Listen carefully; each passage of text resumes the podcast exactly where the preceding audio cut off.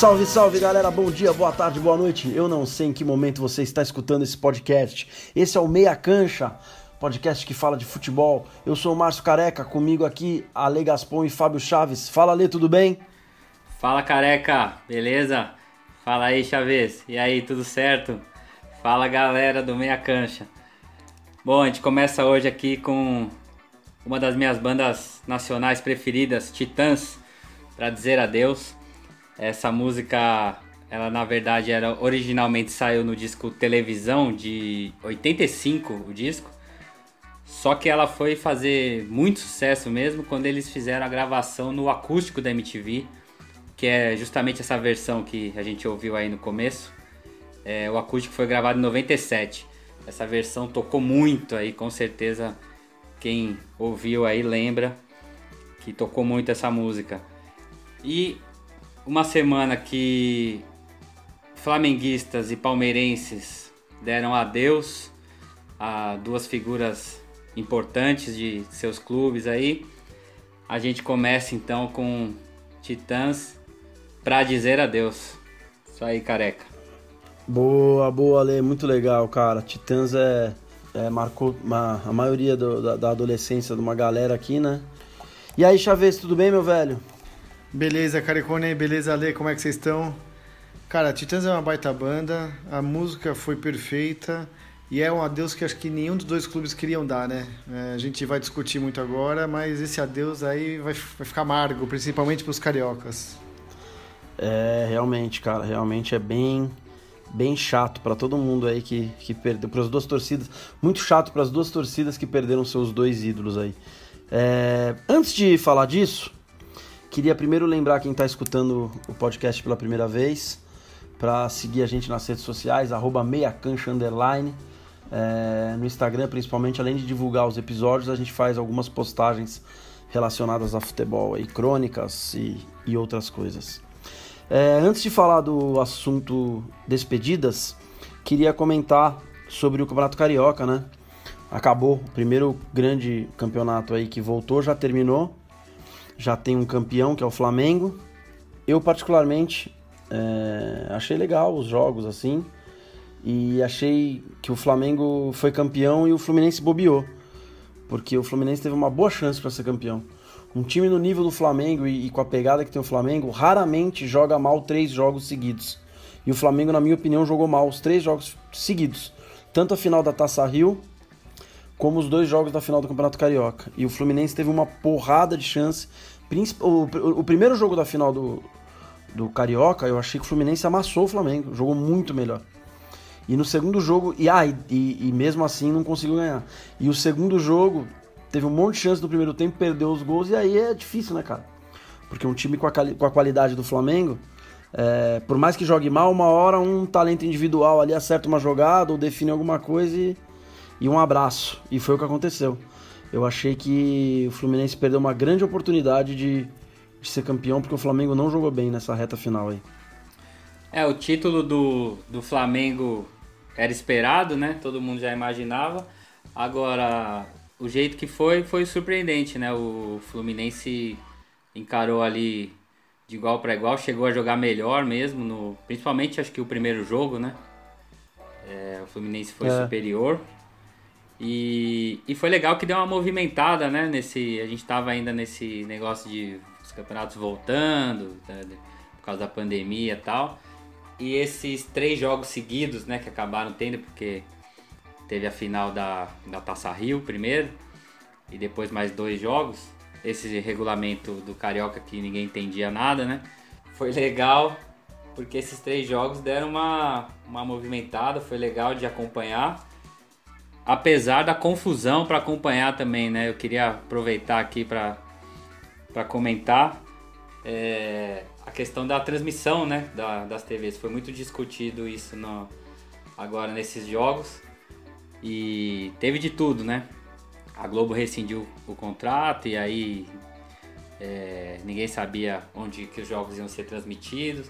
Aí tivemos o primeiro jogo com o mando do Fluminense a transmissão foi da TV do, do Fluminense, né? TV Flu no, nas redes sociais. Aí no jogo comando do Flamengo, é, foi transmitido pelo SBT, né? O Flamengo negociou ali, vendeu os direitos para o SBT passar o segundo jogo. É mais ou menos um reflexo aí do que a gente falou, o programa que a gente comentou sobre a medida provisória 984, né? É, refletiu um pouco na, na, nessa bagunça que foi o, o, a definição né, de quem poderia transmitir esses jogos. Essa, a gente comentou que teria essa insegurança aí por causa da, da, das disputas jurídicas aí.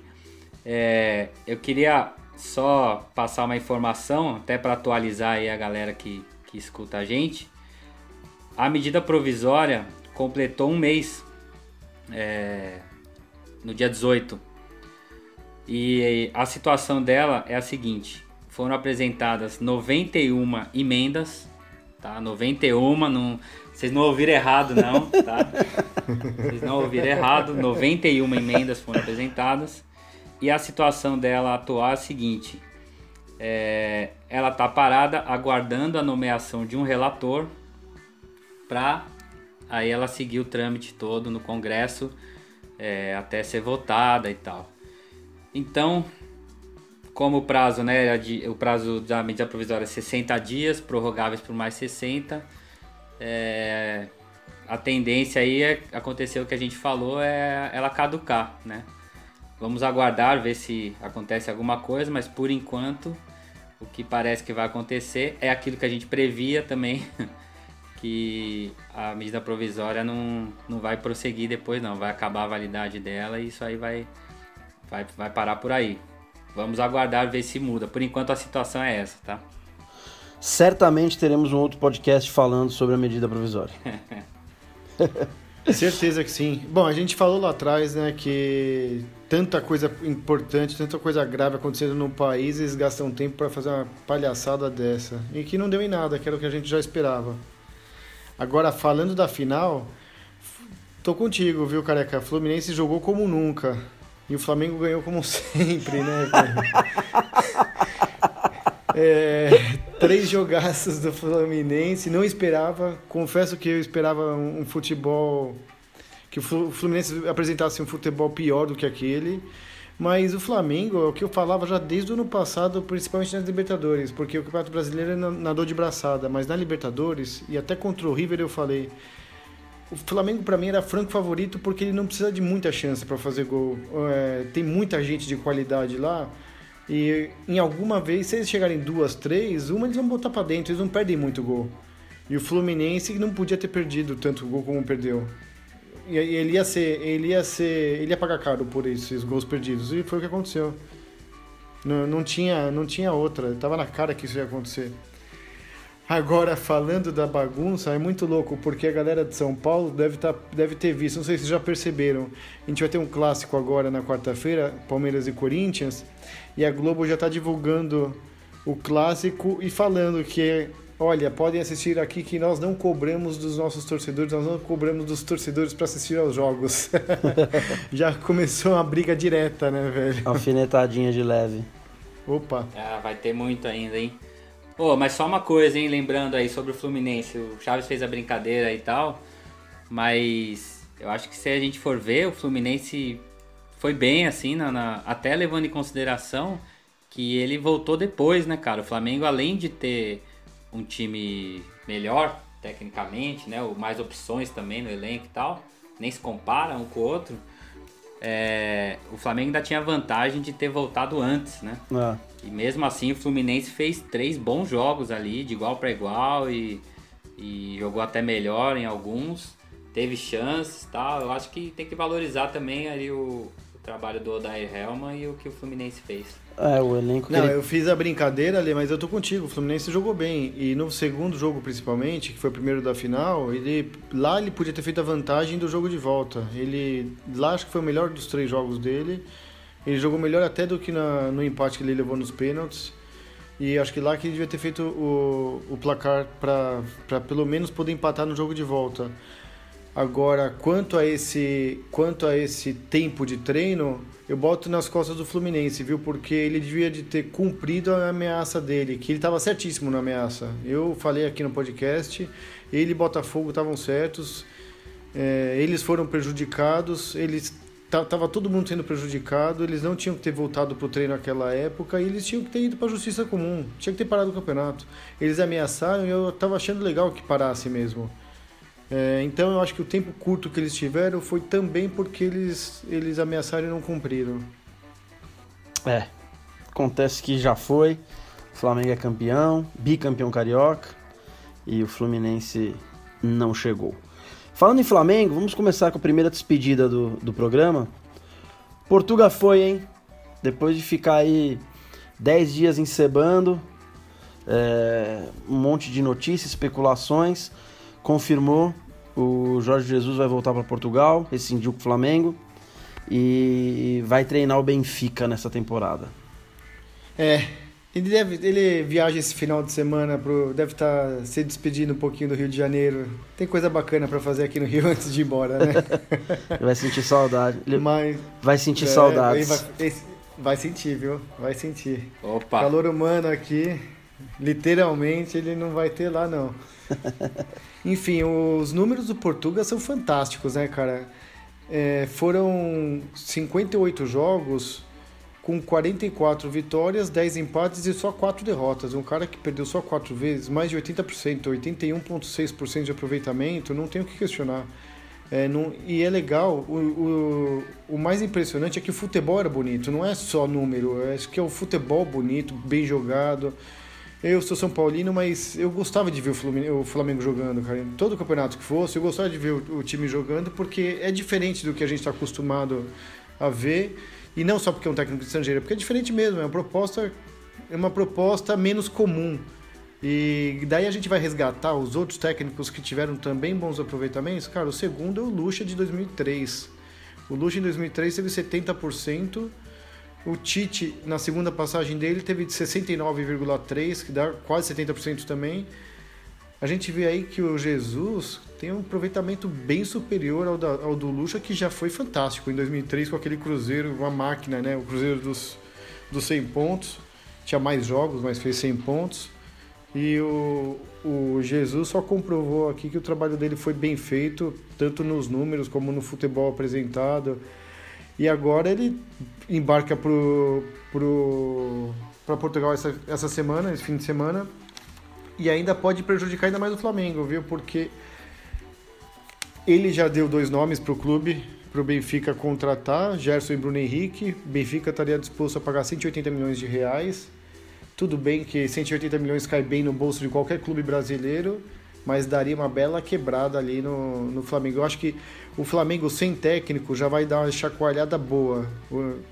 Hoje em dia, quando você acerta um técnico, por incrível que pareça, é mais fácil você repor um jogador do que um técnico, quando ele encaixa como o Jesus encaixou. Agora, quando você tira Jesus, Bruno Henrique e Gerson de uma vez, aí é pra ferrar de vez o Corito, né? É, vai ficar aí um, um desafio para essa diretoria do Flamengo aí que é, em, em, alguns momentos se mostrou até um pouco arrogante assim, né? É, dizendo aí que eles são os caras e tal, que é uma gestão moderna e não sei o quê. Agora ficou esse desafio, vamos ver qual que vai ser a atacada que eles vão dar aí depois dessa saída do Jesus, né? Os números do Jesus Chaves passou aí são muito bons mesmo.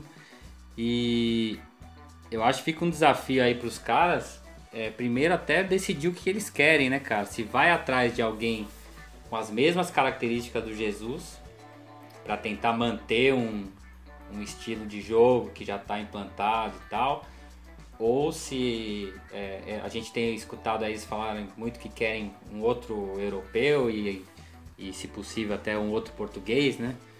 É, então, de repente, não sei se os caras estão pensando em trazer um, um, um, português sem se importar tanto se o estilo é o mesmo que o do Jesus, mas a prioridade é que seja um europeu é, e, e, principalmente português, é, ou se existe a possibilidade de trazer um brasileiro desde que é, tenha um estilo parecido, qual, qual vai ser a estratégia deles, né, para buscar esse, esse novo nome. E o cara que chegar vai já vai ter um, uma pressão grande, um, um desafio grande aí, porque manter essa, esses números que o Jesus colocou, não vai ser fácil não. Não vai ser fácil. Cara, eu acho praticamente impossível o técnico que assumiu o Flamengo manter os números do Jesus. Ele pode ser vitorioso, ele pode manter é, ir bem nos campeonatos, mas manter esse número, esse, esse aproveitamento do Jesus, eu acho assim, eu acho muito difícil. Só antes de falar da, da reposição do Jesus, que eu também queria falar, é, eu só acho uma coisa, a gente elogia tanto a diretoria do Flamengo, né, independente dela é, tá sendo arrogante e tá, e ela tá sendo egoísta e tá, porque eu acho isso errado, porque quando você tem uma boa gestão, você tem que justamente fazer o contrário, você tem que trazer todo mundo para perto de você, as federações, os outros clubes, que isso é que faria o futebol mais forte. Mas o programa não é sobre isso. É, eu acho que faltou uma condução melhor. E a gente ouviu muito na imprensa esses dias, né, que o Jesus fez isso. Cara, o Jesus é o, é o profissional. Quem conduziu mal a situação toda foi a diretoria do Flamengo, foi o Flamengo de não ser claro, de não, de não, de não acalmar o torcedor, de não falar. É, daqui a pouco Jesus fez um baita um trabalho e vai sair manchado com o nego xingando ele por falta de, de profissionalismo na condução do negócio. Entendeu? É, eu acho que falta, falta entendimento às vezes das pessoas do seguinte: o que, que o Jesus veio fazer no Brasil? O Jesus veio ganhar dinheiro e veio numa oportunidade de trabalho, de um projeto que claramente sempre foi uma passagem para ele. Ele não veio para um projeto longo. Tanto que os contratos dele eram. O treinador brasileiro e qualquer treinador pede tempo para trabalhar. O Jesus não, ele não pediu isso, ele pediu dinheiro só. Os contratos dele eram de um ano. Ele não tinha, ele estava sempre à espera de uma outra coisa. A gente comentou aqui num programa que tem clubes que nem multa tinham. Então, porra, assim, a, a, é, é lógico que a diretoria do, do Flamengo está sabendo de tudo que aconteceu, desde quando chegou a primeira proposta, desde quando chegou essa última que ele aceitou. Então, pô, fala, ó, a gente sabe o que tá fazendo, entendeu? Passa uma, uma, uma informação de qualidade pro torcedor e pronto.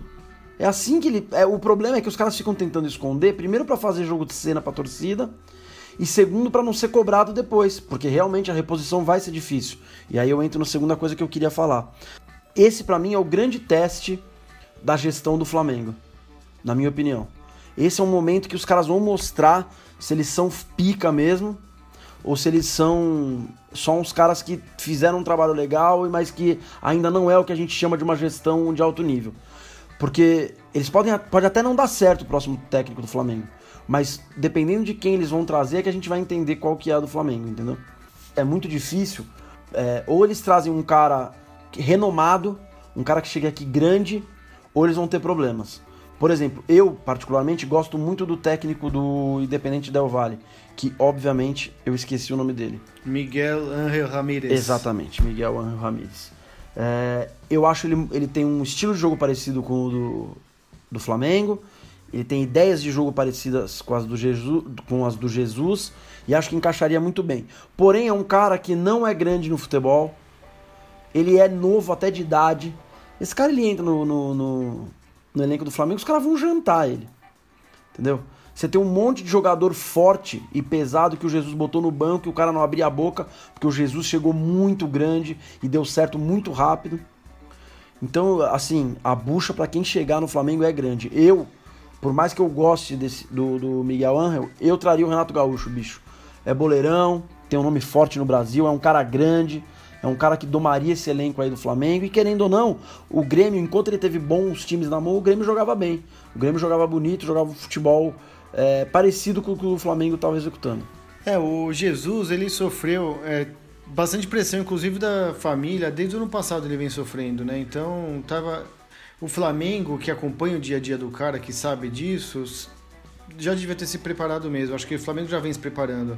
A gente, eh, fico até feliz de falar isso, porque a gente já comentou em outros, em outros episódios do nosso podcast que o Flamengo tem uma gestão bacana, mas que ele ia, ele ia precisar comprovar isso na troca do Jesus, que ela inevitavelmente aconteceria no mínimo, no, no máximo ano que vem. É legal quando a gente fala, pô, a gente já falou disso aqui. Quer dizer que a gente está pautando bem o nosso programa. e, mas, cara, a mulher do Jesus, ela nunca veio morar no Brasil ela sempre cobrou a volta dele, ou seja, o Flamengo tinha que estar tá de olho, porque o gato tá no telhado desde sempre. Ele tá em cima do telhado desde sempre. Oh, eu, eu acho só, só, só um parênteses aqui. eu acho também que essa situação do nosso país, não só a bagunça dos campeonatos em si, mas também a questão da saúde que a gente está vivendo agora, essa bagunça que está, essa pandemia, ninguém sabe é, quando que isso vai terminar aqui, os números estão cada vez piores. O cara tem a oportunidade de voltar para o país dele, para um clube grande, recebendo um salário mais alto e ainda é, ir para um lugar onde essa questão já está superada praticamente, né? Onde ele não vai mais correr risco nenhum. Ele é um cara que pode ser considerado do grupo de risco aí, pela idade. É, acho que é mais um motivo também que pesa ali na hora do, do cara resolver voltar para a terra dele, velho. Não, com certeza, não tá. Não, cara, é, eu acho que isso com certeza é um agravante. Mas a oportunidade já é boa por si só, ele quer, ele sempre quis é, ficar na Europa. É, claramente, desde que ele veio, ele falou, ó, eu vou vir. Assim, entre aspas, parece que ele tava fazendo um favor pro Flamengo. Ele falou, ó, eu vou vir. Mas se tiver outro negócio lá, eu volto. Um abraço. E outra coisa que o Careca falou, é, da diretoria comprovar agora de que ela é boa. E eu acho que é, o caminho dela para comprovar isso nunca foi tão difícil, porque não basta ele escolher o técnico perfeito, o técnico certo. O técnico pode até existir, só que tem que ver se ele vai querer aceitar, cara, porque ele já vai chegar sendo cobrado, ele já vai chegar sendo comparado. Então é difícil o cara que assumiu o Flamengo agora, pelo valor que, que o Flamengo pague. O Flamengo pode pagar uma fortuna, pode pagar mesmo salário de Jesus. O cara já chega sendo desconfiado, ele já chega desconfiado, já chega sendo cobrado por algo que ele nem teve tempo de apresentar ainda. Ou seja, por mais que ele ganhe uma fortuna, ele não sabe se ele vai ter tempo de apresentar isso, se ele vai ter tempo de colocar isso em prática. E se vem um técnico gringo, ele vai precisar se adaptar ao país, ele vai precisar se adaptar ao clube, ele vai precisar se adaptar aos jogadores. Quando é um técnico brasileiro, eu acho que pelo menos ele já conhece muito dos jogadores. o, Renato Gaúcho, que o Careca citou, já conhece o Flamengo. Claro que a diretoria mudou, mas ele já conhece o clube, ele já tem a empatia da torcida, ele já foi ídolo do clube, já jogou lá. Eu acho que isso acaba ajudando bastante. É, e só uma coisa que, em cima do que o Ale falou, eu acho, Ale, que esse lance da bagunça da saúde no Brasil, tudo relacionado à pandemia, não só as atitudes do governo, atrapalha muito mais para trazer um estrangeiro agora do que pro Jesus ficar. Eu, eu, eu, concordo que conta também. Que isso é um fator que ele fala, puta, quer saber? Aqui tá muito confuso, vou para Portugal. Mas é muito pior pra um cara falar, eu vou para lá agora, essa zona, me fudendo, tá morrendo mil negros lá por dia, caralho. Eu não vou me meter lá, entendeu? É, complicado. Bom, vamos falar da outra despedida da semana. Essa semana a gente teve a confirmação também do Dudu, ídolo do Palmeiras. É, confirmou a saída dele, tá indo pro Catar por empréstimo de um ano, né? Mas com, com várias cláusulas aí que muito provavelmente ele não volta pro Palmeiras. Fala aí, Ale. É isso aí, essa despedida já me afetou um pouco mais. Mas... Por quê? Mas vamos lá, né? Fazer o quê, né? A música dos Titãs é cedo para dizer adeus. É seguinte, Dudu disse adeus, aí foi para o Aldo Rai, espero estar falando o nome corretamente, a pronúncia aqui, Aldo Rai do Qatar, e empréstimo de um ano, o valor foi de 7 milhões de euros. E aí a situação é a seguinte, é, terminando esse empréstimo, esse período de um ano, é, o clube do Qatar tem a opção de compra por mais 7 milhões, né? Que seriam 6 milhões com mais 1 milhão de bônus. Então seria um no, novo valor aí de, de 7 milhões para compra. Se por acaso o clube do Qatar não, não quiser fazer essa opção de compra, aí o Dudu volta para o Palmeiras em agosto de 2021 e cumpre o contrato que ele, o contrato dele com o Palmeiras vai até o final de 2023. Essa foi a, a situação aí da, da negociação. O Dudu que já embarcou, já foi para lá, já está lá, né? É isso aí. Dudu, porra, Dudu tem uma passagem é, desde a chegada dele no Palmeiras é extremamente é, polêmica, né? É, ele teve aquele lance do Corinthians estar tá na disputa na época. Ele no primeiro jogo contra o Corinthians faz o gol e joga o chapéu para cima, que o Palmeiras teria dado o chapéu no Corinthians. E desde então o Dudu nunca saiu das manchetes relacionadas ao Palmeiras, né? Até pelos números dele também, né, Chaves? Exatamente. O Dudu. Bom, primeiro que ele tem mais de 300 jogos, tem 305 jogos. E é, é, louco porque o cara tem 70 gols e 75 assistências. Ele tem mais assistência que gols. Ele foi importantíssimo no Palmeiras. 300, 300 jogos e participou de 150 gols quase. Então ele, pô, a cada dois jogos ele participava de um gol. É, é, impressionante, é um número alto, não tem o que se discutir. Eu acho que não tem o que se discutir. O Dudu, o futebol dele no Palmeiras foi bacana, ele deu um chapéu. Eu lembro essa história do. O primeiro grande, primeira grande contratação do Matos foi o Dudu, o chapéu no Palmeiras, nos Corinthians e no São Paulo ao mesmo tempo. E ele provocava bastante, eu lembro disso. Ele, ele, esse gol do, que o Caraca mencionou, e mesmo nos clássicos contra o São Paulo, ele também provocava bastante. E foi uma coisa que o Dudu mudou muito no perfil dele no Palmeiras aos poucos. Isso eu reparo, eu reparo ele, ele tinha um temperamento difícil, mas ele era um jogador provocador. Esse lado provocador dele, eu como São Paulo não, não gostava. Mas, claro, porque eu sofria com isso. Mas era um lado bacana. Era um lado bacana que eu gostaria de ter no meu time. Um cara que soubesse fazer isso. É, mas eu acho que ele, ele não, não conseguiu separar as coisas, né? Porque esse mesmo lado dele provocador era o lado destemperado dele. Exato. E aí, pô, o Dudu teve muitas expulsões, né, cara? Teve aquele lance do juiz no clássico, contra o Santos, se eu não me engano. Santos é, na Vila. Então, é, então, então ele, esse lance do, do, do temperamento dele foi moldado mesmo para ele ser um cara mais, mais focado no jogo e acredito que melhorou, até isso melhorou no jogo dele, facilitou as coisas. Só antes, só queria falar, só queria falar uma última coisa é, em relação a esse negócio do Dudu. A gente não tá aqui para julgar, nem para dar razão, nem para discordar, nem para absolver, nem para culpar o Dudu, mas essa saída dele do Palmeiras nesse momento vem muito bem a calhar. Porque por mais que ele seja totalmente inocente, e isso vai ser julgado e vai ser provado, é, ele não teria cabeça para jogar futebol aqui no Brasil nesse processo é, e quando eu falo do processo, eu não estou falando nem do processo que está correndo na justiça. Estou falando no, procedimento, no, no, no, tempo disso, né? É, ele não ia ter cabeça para jogar bola com tudo isso que está acontecendo fora de campo na vida dele. Então, acho assim, o Palmeiras já teve propostas melhores pelo Dudu, o Dudu já teve propostas melhores para a carreira dele, mas nesse momento foi bom para ele sair de cena aqui, vai lá para longe, o caso dele vai correr aqui e ele vai lá jogar bola longe, é, honestamente, não sei se no Qatar ele vai jogar a bola, mas vai para lá e, e, se afasta um pouco dessa confusão. É, você falou do, da proposta, ele teve uma da China que foi muito boa mesmo e ele queria ir, porque ele ia fazer muito dinheiro. E o Palmeiras pediu para ele ficar, eles negociaram, deram uma luva boa para ele e nisso o Palmeiras se comprometeu a ceder o Dudu para um clube que pagasse o dobro do que o Palmeiras investiu. Chegou o Qatar, eu tô contigo, não, não deve ser o lugar dos sonhos do Dudu, ele não iria para lá. Mas devido ao momento extra-campo, veio a calhar, acho que tinha que chegar alguém para levar. Chegou alguém, pagou, pô, tô indo, tô indo porque preciso respirar novos ares. É, por aí, com certeza isso daí influenciou na saída. É... Eu queria comentar que o Chaves falou sobre o temperamento dele. E isso foi uma coisa também, além dos números que o Chaves já falou, é, essa questão dele ser um. Ele era quase que um torcedor dentro de campo. Isso daí rolou uma identificação muito forte também com a, com a torcida, né?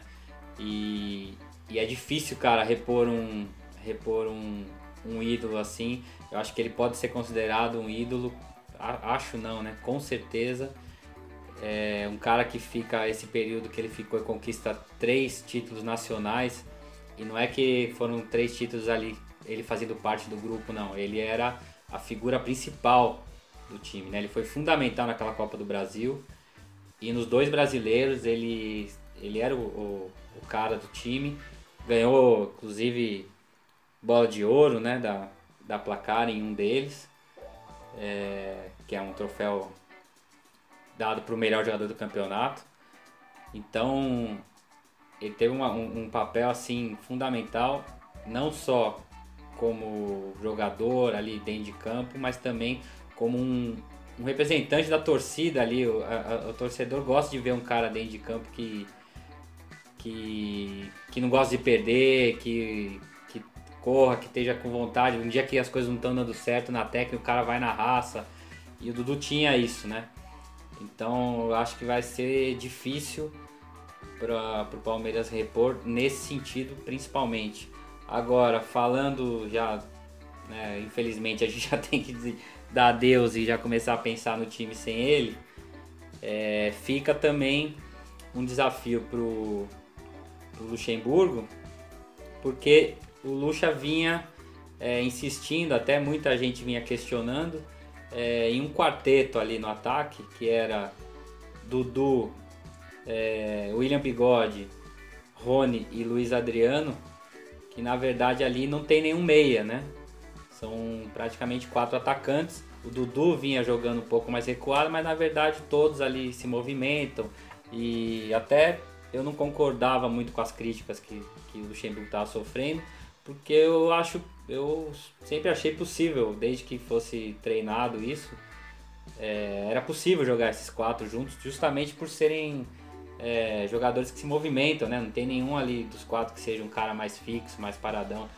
Todos se movimentam bastante, são rápidos, é, tem habilidade, né? Para fazer, de repente, vir buscar uma jogada, fazer uma tabela e tal. É, então eu achava possível jogar desse jeito. Agora, com a saída do Dudu, fica essa interrogação aí, se o Luxemburgo vai insistir é, em jogar com que seriam, entre aspas, aí, quatro atacantes, né? Ou se ele vai é, deixar de lado essa ideia, pelo menos assim como, como time titular, vamos dizer assim, né? Que fique só como uma opção, dependendo do que estiver acontecendo num jogo, mas que ele no time titular pense em usar é, um meia, um meia que seria aí um meia de ofício aí no, na equipe, né? E ele tem opções no grupo que seria aí tem o Scarpa, que a gente não sabe também já já foi já ameaçou de sair, já né, ficou, sai, fica e também não rendeu o que foi espera, o que se esperava dele, mas é um cara que tem qualidade. O Lucas Lima é outra. É, Lucas Lima, a gente também não sabe. É, é, bom lembrar que quando o Luxemburgo chegou, ele deu bastante moral pro Lucas Lima, deu oportunidade, botou o cara ali para jogar. E agora, antes da pandemia, o Lucas Lima já tinha virado reserva. É, tem o Veiga, que o Luxemburgo até gosta bastante também. Quando o Luxa chegou, botava bastante o Veiga chegou a colocar ele como titular, mas numa outra função. E tem o Zé Rafael, que é um cara também que desde que veio do Bahia já fez boas partidas e tal, mas não, ainda não conseguiu render aquilo, não conseguiu fazer aquilo que ele fazia no Bahia. Eu acho que são boas opções que ele tem para para o meio de campo que a minha, na minha opinião ele poderia abrir mão dessa ideia dos quatro atacantes aí e tentar colocar um desses meias. Não sei o que, que vocês acham. Ah, eu, eu. E além do Ramires, mudando um pouco o formato dos volantes, né? Além do Ramires mudando um pouco do, do, o formato dos volantes e o Gabriel Verão na frente, que é um baita de um atacante. Só que o Verão, ele é atacante mesmo. O Dudu ele fazia às vezes de meia. O Verão não, não teria essa capacidade. Eu acho que o Verão não tem. não é tão completo. Eu acho assim, cara. Eu acho que o. Independente da forma que o Palmeiras vai jogar e e se ele vai colocar um meia de ofício ou não, eu acho que no elenco do Palmeiras tem dois jogadores que podem fazer a função do Dudu. É o Gabriel Verão e o Rony. Eu acho que os dois podem fazer a função do Dudu, ah. que o Dudu fez em todos esses. Nesse esquema do Luxemburgo, eu não sei. Mas é, a função que o Dudu vem jogando no Palmeiras nos últimos anos, eu acho que tanto o Gabriel Verón como o Rony podem. Eles têm características diferentes? Tem, mas eles podem exercer a mesma função no, no, time do Palmeiras. Eu não, eu não vejo. O Rony fez isso em alguns jogos no Paranaense, no Atlético, Sim, né? Sim, exatamente, exatamente. Agora tem uma coisa: o Rony joga? É, tem essa suspensão, né? Tem essa suspensão. Mas eu acho que isso daí, cara, eu honestamente acho que isso daí não vai dar em nada. É, o Rony por enquanto tá fora do, do jogo contra o Corinthians, né? De quarta-feira agora. Na volta, né? Por enquanto, porque o Palmeiras vai tentar um efeito suspensivo, mas por enquanto está fora. Agora, é, acredito que para o resto aí da temporada ele deva. Acho que ele vai, vai poder contar com o Rony sim. É, agora, então, o que o Careca está falando, realmente o Rony e o Veron é, têm características parecidas ali com o Dudu, podem fazer essa função meio que, que um ponta, assim, né? É, que seria um ponta. É, agora, para fazer isso, então a, a ideia seria colocar um meia, então, né? Ô Ale, você falou aí de, do Rony não jogar quarta-feira e esse era o nosso último assunto, eu queria já puxar ele. Paulistão vai voltar finalmente, depois de muitas idas e vindas aí de Bruno Covas, é, João Dória, Bolsonaro, secretários, Organização Mundial de Saúde, blá, blá, vai voltar. Vai voltar, já vai voltar com derby, né? O Corinthians joga a vida né, no Paulistão, que eu também não, não acredito que o time vai encarar esse jogo assim. Eu acho que o Thiago Nunes deve estar até. A torcida já amorteceu. Se não tivesse tido a pandemia, ele teria sofrido uma pressão grande por não ter se classificado para a fase final. Mas nós já estamos há quatro meses desclassificados sem jogar. Então o Corinthians não se classificando. É bom ganhar o clássico, lógico. Mas o Corinthians não se classificando não, não muda muita coisa, não. Acho até bom que ele vai ter mais tempo para trabalhar. É, mas é um derby, né? É, clássico é clássico. Vai ser estranho, sem torcida, mas é maluco, né? Os caras ficarem quatro meses sem jogar e voltam num derby. é, é um, e é, eu acho que é um jogo que vale mesmo por ser clássico, né? É, o, peso, o peso desse jogo é unicamente porque é um, é um Corinthians e Palmeiras. Essa volta, ninguém sabe como é que os clubes vão estar ainda. Um jogo que também não vale tanto para nenhum dos dois. Para o Corinthians, tudo bem, pode ter ali a sobrevivência no campeonato, mas não é um, uma eliminação que vai fazer muita diferença, pelo menos agora, né? Talvez depois pese futuramente no, se o Thiago Nunes não tiver conseguindo fazer um bom trabalho mais pro, pro, pro decorrer do, do brasileiro e tal, aí pode pesar, ah, e foi eliminado no Paulista, mas agora eu acho que não vai fazer tanta diferença. Pro Palmeiras também valeria mais pela briga ali para ser o, a melhor campanha da, do, do, do, campeonato inteiro, né, na primeira fase. É, o peso mesmo é o derby, que aí fica aquele negócio, quem perde sempre carrega, né, carrega um fardo ali pro resto da, da temporada, sempre vão lembrar que perdeu, perdeu um jogo é, pesado, né, de duas equipes do, do clássico. Né? Ale, só uma resposta aí de bate pronto, que nosso tempo tá, tá perto do fim. Tirando o pessoal que participou de 99 e 2000, virada do século, do século 21, Dudu é o maior ídolo do Palmeiras? Tirando 2000, 2000 não conta, né? A partir de 2001, pô, respondendo assim de bate-pronto, eu não gosto de dar resposta assim de bate-pronto, que depois, depois a gente se arrepende, mas eu diria que sim, diria que sim. Por, Bom, com certeza ninguém conquistou três, três campeonatos nacionais. Só começa por aí. Ainda mais sendo protagonista, né? Tem palmeirense que acha que é o Valdívia. Ah, isso aí. aí Pior é que é. Aí pode internar, manda internar isso aí. Eu aposto com você. Ó, eu vou fazer uma pesquisa no Twitter, no Meiacante e no Instagram. Eu aposto com você que não vai ser lavada. Louco isso, hein? Não, eu acredito. Tem muita viúva do Valdívia aí. Pô, bom, aí vale outro programa, não vou me alongar aqui. Não, não que eu não goste do Valdívia, é lógico que eu gosto, mas não dá pra nem pra. Não tem nem comparação. O que um fez. Não tem comparação. O que o outro fez pelo Palmeiras, pelo amor de Deus, Dudu, muito maior. É, gente, realmente, nosso tempo tá, tá longo, a gente tá fazendo uns programas muito longos. Chaves, é, considerações finais, meu velho. Carecone, Hoje, é, como a gente falou muito de Jesus e da bucha que o Flamengo tem em mãos, eu vou trazer aqui o livro do Pepe Guardiola, A Evolução. É o segundo livro dele. O primeiro foi Confidencial, fez um puta sucesso. E o segundo é quando ele já estava no, no Bayern de Munique. E lá ele lá fala muito da sofrida, da dolorosa sof, é, derrota sofrida para o Atlético de Madrid um pouco como ele como ele se preparou depois disso, como ele se despediu do Bayern como técnico, tem bastante coisa, é, bastante reflexão do, do Guardiola sobre esse momento dele na Alemanha, as derrotas dele que machucaram bastante, isso aí é bem perceptível no livro, vale bem a pena. Show de bola, Chaves, show de bola. Ale, você, considerações finais? Cara, minhas considerações finais, eu queria fazer aqui uma homenagem. É, a gente, na última sexta-feira, aí, dia 17, a gente perdeu uma grande figura do, do rádio brasileiro, aí, de jornalismo, foi o José Paulo de Andrade, é, jornalista Rádio Bandeirantes, morreu aí vítima da, da Covid, tinha 78 anos, e um cara que, principalmente a gente que é de São Paulo, quem é da nossa, mais ou menos da nossa idade, assim, provavelmente tem lembranças assim de escutar de manhã para ir para a escola, o pai vai com o pai, a mãe vai ali com o carro, com o rádio do carro ligado ouvindo notícia. Geralmente estava na, na Rádio Bandeirantes, onde ele apresentava o programa que chamava Pulo do Gato. Cara, esse programa estava no ar desde 1973 até hoje, é, até agora com a morte dele, 73 a 2020, esse programa no ar na Rádio Bandeirantes. O cara é uma figura assim, um ícone mesmo. E uma, uma curiosidade, ele chegou a ser locutor esportivo, né? A gente que está aqui falando de futebol, ele foi locutor esportivo, foi repórter de campo e foi comentarista também. Chegou a fazer essas três funções.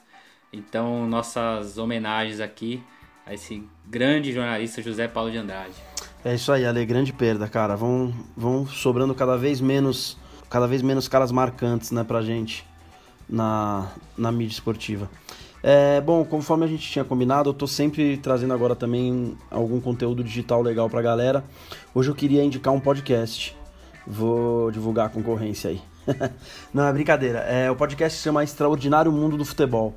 É, ele é formado pelo Pedro Martins, que é fotógrafo, o Pedro Vale, que também é fotógrafo e é um amigo meu, e Vitor Vieira, que é um assessor de imprensa, trabalha com gestão de carreira de atletas e pessoas do meio esportivo.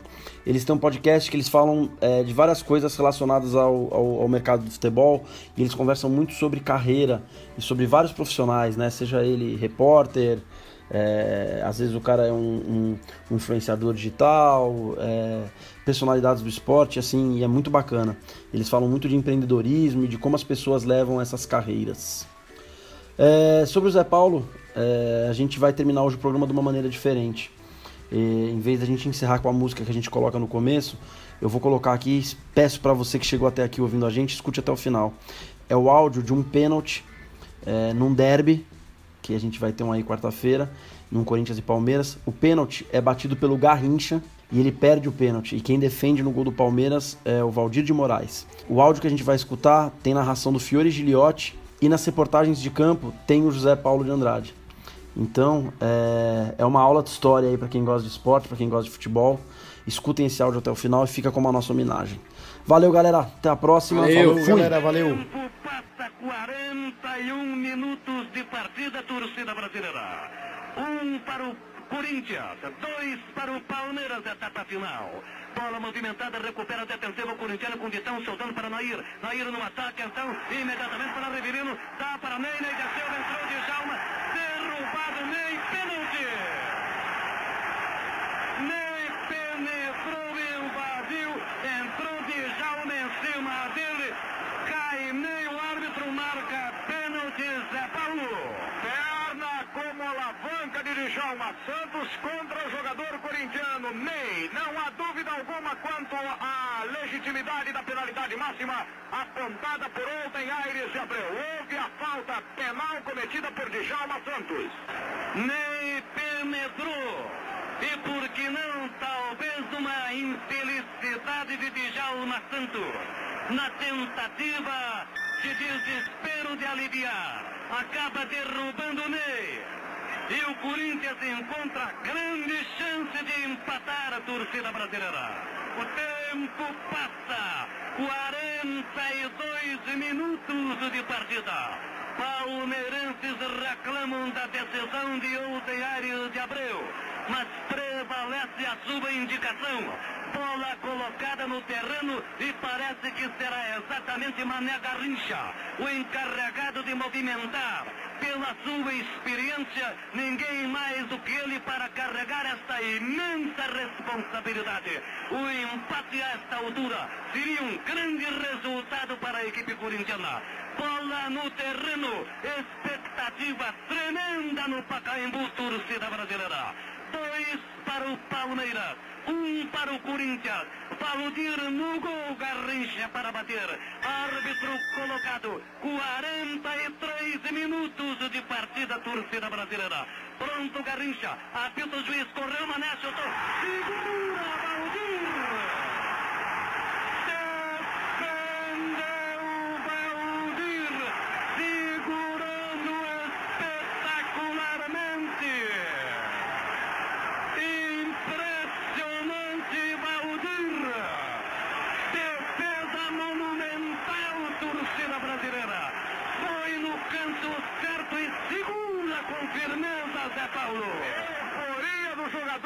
defesa do Palmeiras que ficaram desesperados com a marcação de Olden Aires de Abreu. Inclusive de Jalma Dias e Swing chegaram a ir até Garrincha pedindo para que ele chutasse fora. Ele chutou em direção ao canto direito. Voou Valdir para fazer a mais linda defesa da sua vida, Fiore.